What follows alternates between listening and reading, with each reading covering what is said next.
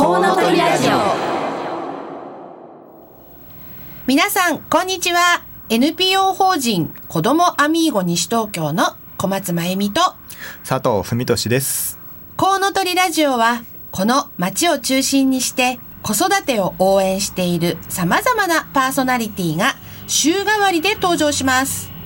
さらにゲストをお迎えしたり、お電話をつないだりしながら、理想の数だけ子供を産み育てるために、個人や社会はどうすればよいか、リスナーの皆様と一緒に考えられるような話題を中心にお届けしていきます。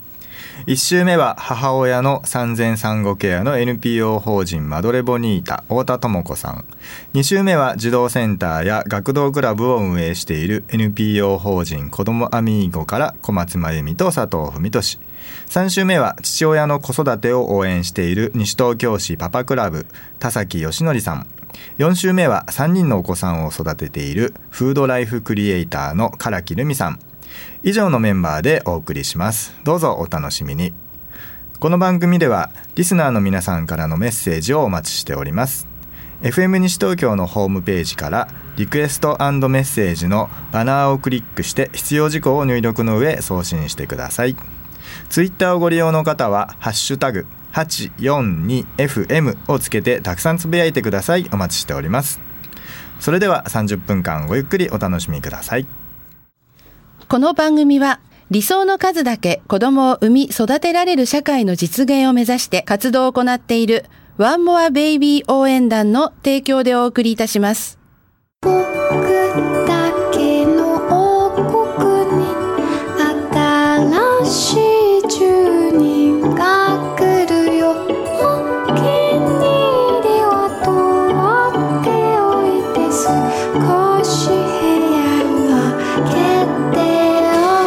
ワンモアベイビー応援団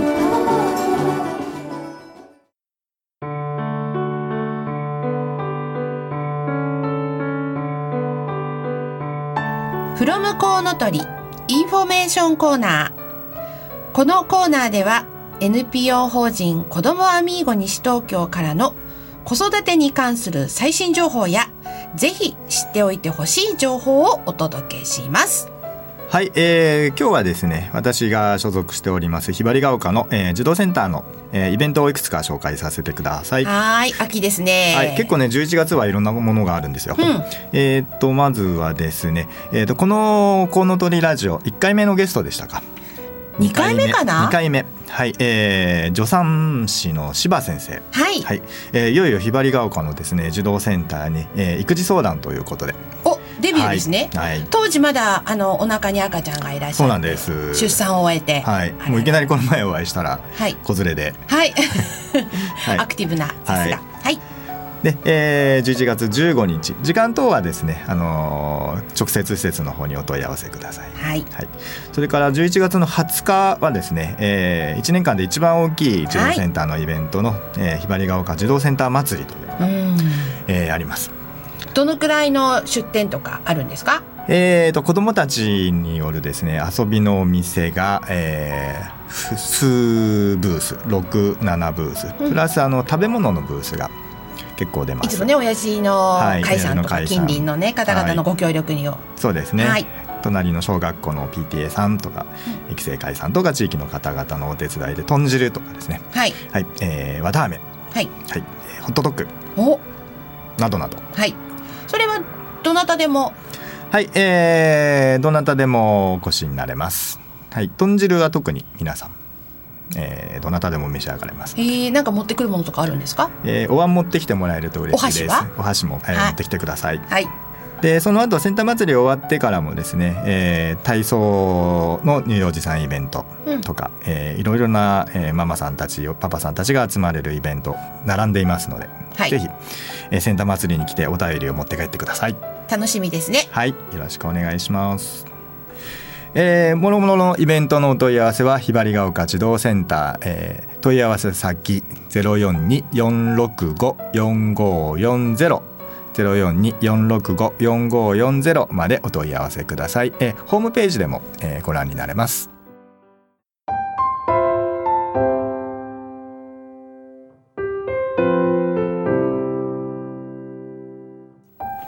ワンモアアクションゲストコーナー。このコーナーでは理想の数だけ子供を産み育てるために個人や社会はどうすればよいか実際に考え取り組んでいらっしゃる方々をゲストにお迎えします。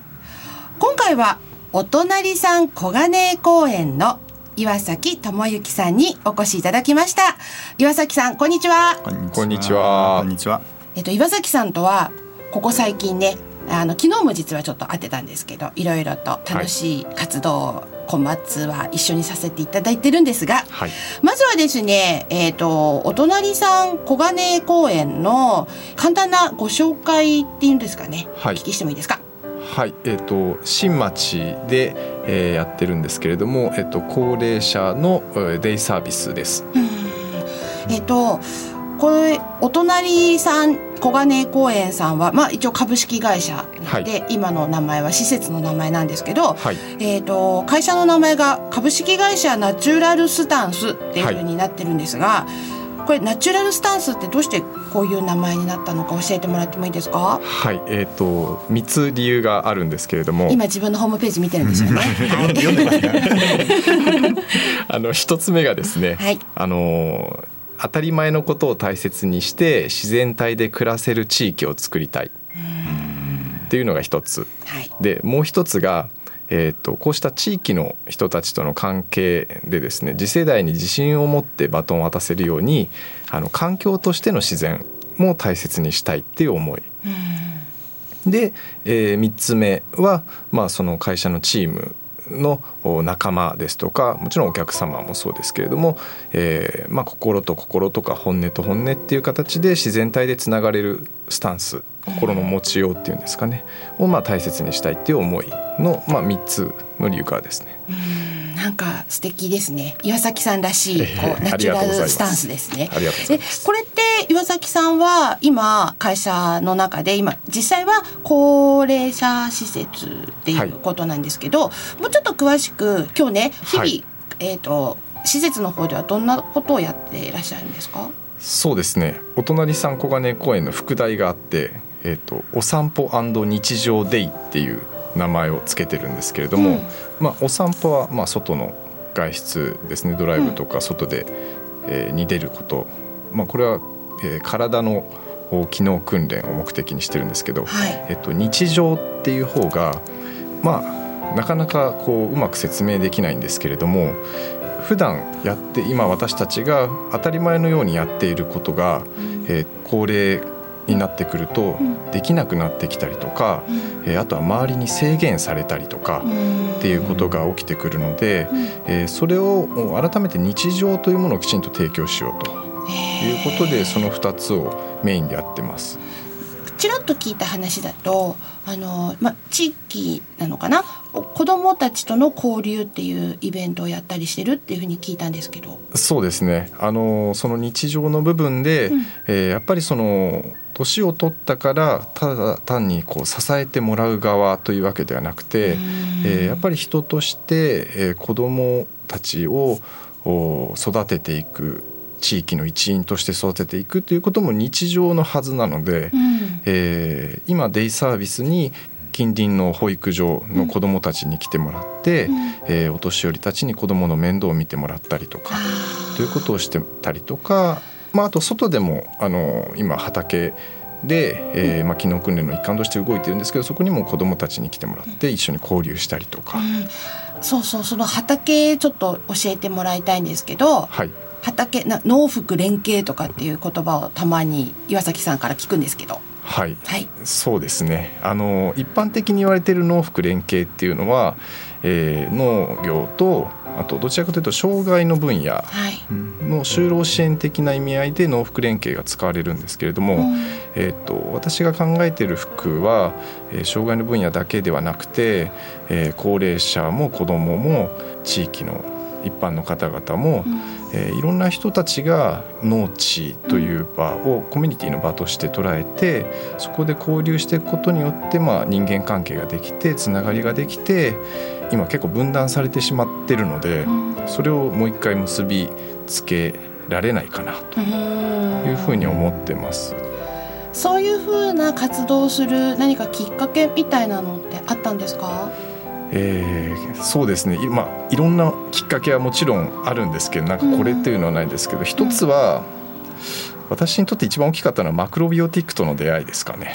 おや初めて聞きました。そうでしたっけ？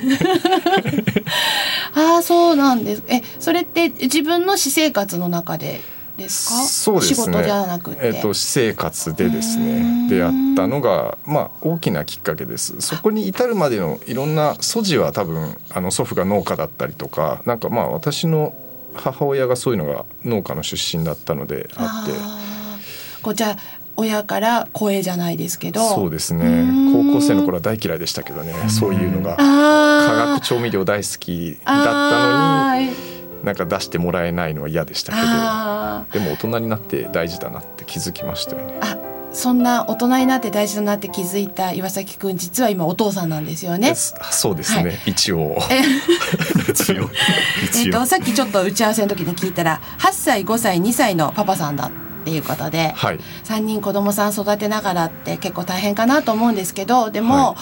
あのなんかこう3人子供ね、えーたくさんいる中であなんかこんな幸せだなとか、うん、大変だなとかぶっちゃけ思うことって何かありますか？そうですね。あのまず大変だなって思うことは正直ないです。あの正直何もしてないあれは 家ではですそうね昨日の夜ねちょっと別なね 打ち合わせで話してたら俺は料理は全然しない包丁も持ったことがないかもしれないなんて爆弾発言を聞いて女性陣からしらーっという目で見られてたよね。そうです。ねそんな岩崎くんの家庭がでもねなんか楽しそうに聞こえるっていうのはな何か秘訣があるんですか？いややっぱりあのかみさんへの感謝ですかね。感謝。えはいかみさんが頑張ってくれてるからだと思います。そう確かにね。まだお会いしたことがないんですけど、はい。え感謝の気持ちって何か表すことってあるんですか？いやもうあの目を合わすたんびにお礼を言ってます。えー、私の向かいに座ってる佐藤さんいかがですか？い。や耳が痛いです。なかなかね感謝の言葉って、まあ、大人になるとねありがとうなのかわからないけど、難しい照れるっていうのありますよね。えー、その時あのパートナーはどんな感じなんですか？まああの笑顔で返してくれます。あーそれがそう子供を3人育ててる家族の秘訣なのかもしれないですね。そうですねえー今実際その、まあ、農福連携のあの中もそうですしお隣さんもそうなんですけどなんかこうこれからこんこういう活動に地域で展開していきたいとかっていうのってありますか？そうですね、それは短くですか長くですか？あのどちらでもいいですよ。はい。あのやっぱり何を目指してるかは、うんというのはもう一つはもう一つというか何を目指してるかはやっぱり子どもたちだし次のもっと先の世代だし、が健康にうん。安心安全に暮らし続けていけるというのが全ての目標だしあのそこが外れたらもう生物としての存在意義がないと思うので、あの全てはそこに向かっていく。で今デイサービスからスタートしてますけれどもで今ちょっと農地でっていうのもやってますけどあのその最終的に作りたいのは地域のこう全体像でたまたま入り口がデイサービスだけだったのでやっぱり子どもの分野、まあ、仕事で言えば子どもの分野から障害の分野からもちろん一般これからのそのなんていうんですかね小学生中学生の問題とかもいろいろ取り組んではいきたいんですよね。でそこをなんだろうな市民活動はもちろんそれは大事なんですけど仕事として、えーきちんと取り組んでいってで出口としてはあのなんていうんですかね社会保障に頼らないできちんと回っていく。まあ、ゼロにはできないかもしれないですけど何でも国任せとかうん。行政がとかじゃなくて、えー自分たちがもっとできることがあるはずだし、昔はやってたはずだし、えーそれをなんか戻していく活動をしていきたいなと思ってます。すごいな。え具体的にそれに向かってのなんか活動とかこうビジョンってありますか？そうですねあのー今その農地はいで農家さんのご指導のもと、はい。お手伝いをさせていただいてるんですけど、そこに今デイサービスの高齢者とか、はい。まあ、あとは就労支援をされてる方の、まあ、障害を持たれた方はい。がそこで働いてくれたりとか、子供たち来たりとか、ん。今日もさっきさつまいもの芋掘りしてきたんですけど、はい。あのいっぱい取れました。あいっぱい取れましたね。あのちょっとこれ1週間ぐらい置いてい美味しくしてから今度食べますけど、やっぱりそこでできたものを、えー、ときちんとなんかこう販売してうん。お金にして、うん。それをまた地域に還元していくっていうサイクルに持っていきたいなと思ってます。あのちょっと最初でお話したその高齢者の方々の日常っていうところがあるんですけどやっぱり全部お互い様で本来地域はつながってるはずなんですよね、うん。高齢者は支えられる存在ではなくてだけの存在で支えられもするんですけど、えー、と子育て中のママさんを支えたりとか、えー子供たちを支えたりもできるし、子供たちもそこに来ることで、えーおじいちゃんおばあちゃんを支えることもできるんだけどもいろいろこう先人の知恵を教えてもらって支えられるし、でもちろん子育て中のママさんも、えー保育所とかだけではなくって地域のおじいちゃんおばあちゃんがそこにいるしそれこそ定年を迎えたおじさんおばさんもいるし、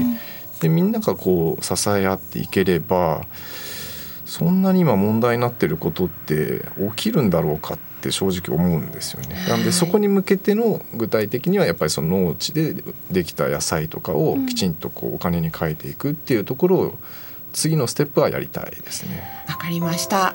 えー、とお父さんじゃあ3人のお父さんのパパということで、はい子育て中のこれからまた子供を産もうかなと思っている人たちに、えー何かメッセージありますか？そうですね。まあ二つありまして、一つはやっぱりこう神さんは神様ですので、あの感謝の言葉を絶やさないようにするっていうのがまず一つですかね。はいで二つ目はあのやっぱり隣近所の人たちともっと仲良くするっていうことですかね。あのそれはやっぱり大変な時もあると思うんですね。まあずっと大変かもしれないですけど子育ては。でもやっぱり地域の人たちとつながってればそこ支えてもらえるかもしれない。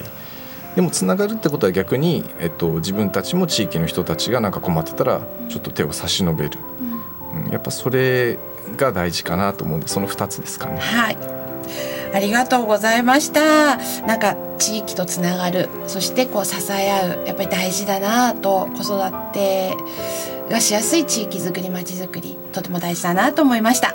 改めてご紹介します。今回はお隣さん小金井公園の岩崎智之さんにお越しいただきました。どうもありがとうございました。ありがとうございました。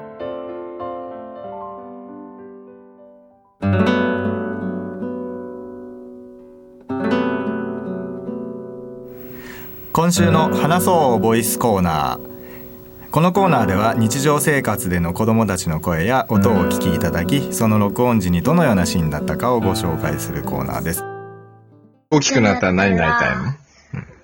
パパにみたいになりたい。パパみたいになりたいの？どうして？うーん。わかんない。そっか。大きくなったら何になりたいの？パパ、パパとギューしてママになりたい。パパとギュしてママになりたいの？うん。どうして？なんでもパパとギューしたい。パパとギュしたいの？そっか、いい子だね。大きくなったら何になりたいの？あおや。ややってなんだろや、まあ、うまあ、ムキムキ。まあ、まあになりたいの？うん。うん。ポーチ。どうしてまあになりたいの？あよよ。そっか。さて引き続き岩崎さん、えー今日はあの3人のねお子さんの声取っていただきました、で一番上の8歳の男の子、えーパパになりたいって言ってましたね、そうですね、はなぜかはよく分からなかったです。い、なんか一度は言われたいですね。男の息子にパパみたいになりたい。そうですね。かっこいいね。かっこいいです。私は大きくなったら宇宙飛行士になれって言ってるんですけど、それは親のエゴ。なるほど2番目2番目。はい2番目5歳の娘さん。もう最高。はい。ギュッとして。これもなんかね一度は言わ言わせたいなっていうところですね。そうですね。あの毎朝ギューってしてるんです。もう目に浮かぶ目に浮かぶで、えー、3番目の2歳の男の子は、うん、になりたい。分からなかったです。宇宙飛行士ですかやっぱり。いやそうね。もうみんな宇宙飛行士になってほしいですね。はい。ということで今週の話をボイスコーナーでした。ありがとうございます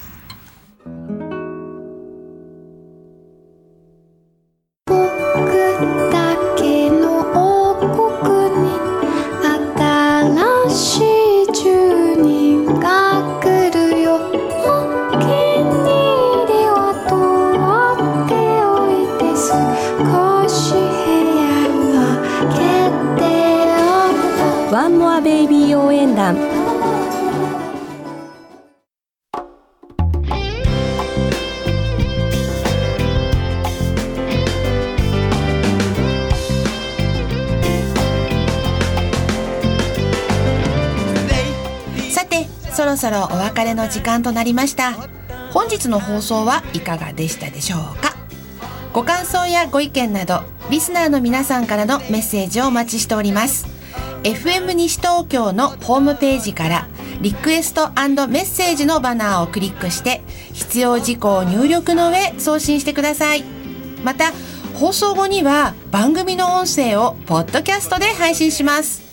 番組の Facebook ページもありますので、ぜひいいねしてご覧ください。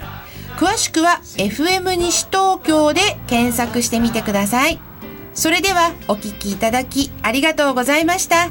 次回は11月19日、父親の子育てを応援している西東京市パパクラブ田崎義則さんのご担当です。来週もどうぞお楽しみに。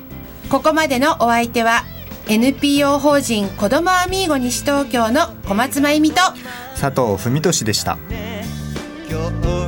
この番組は理想の数だけ子どもを産み育てられる社会の実現を目指して活動を行っているワンモアベイビー応援団の提供でお送りいたしました。「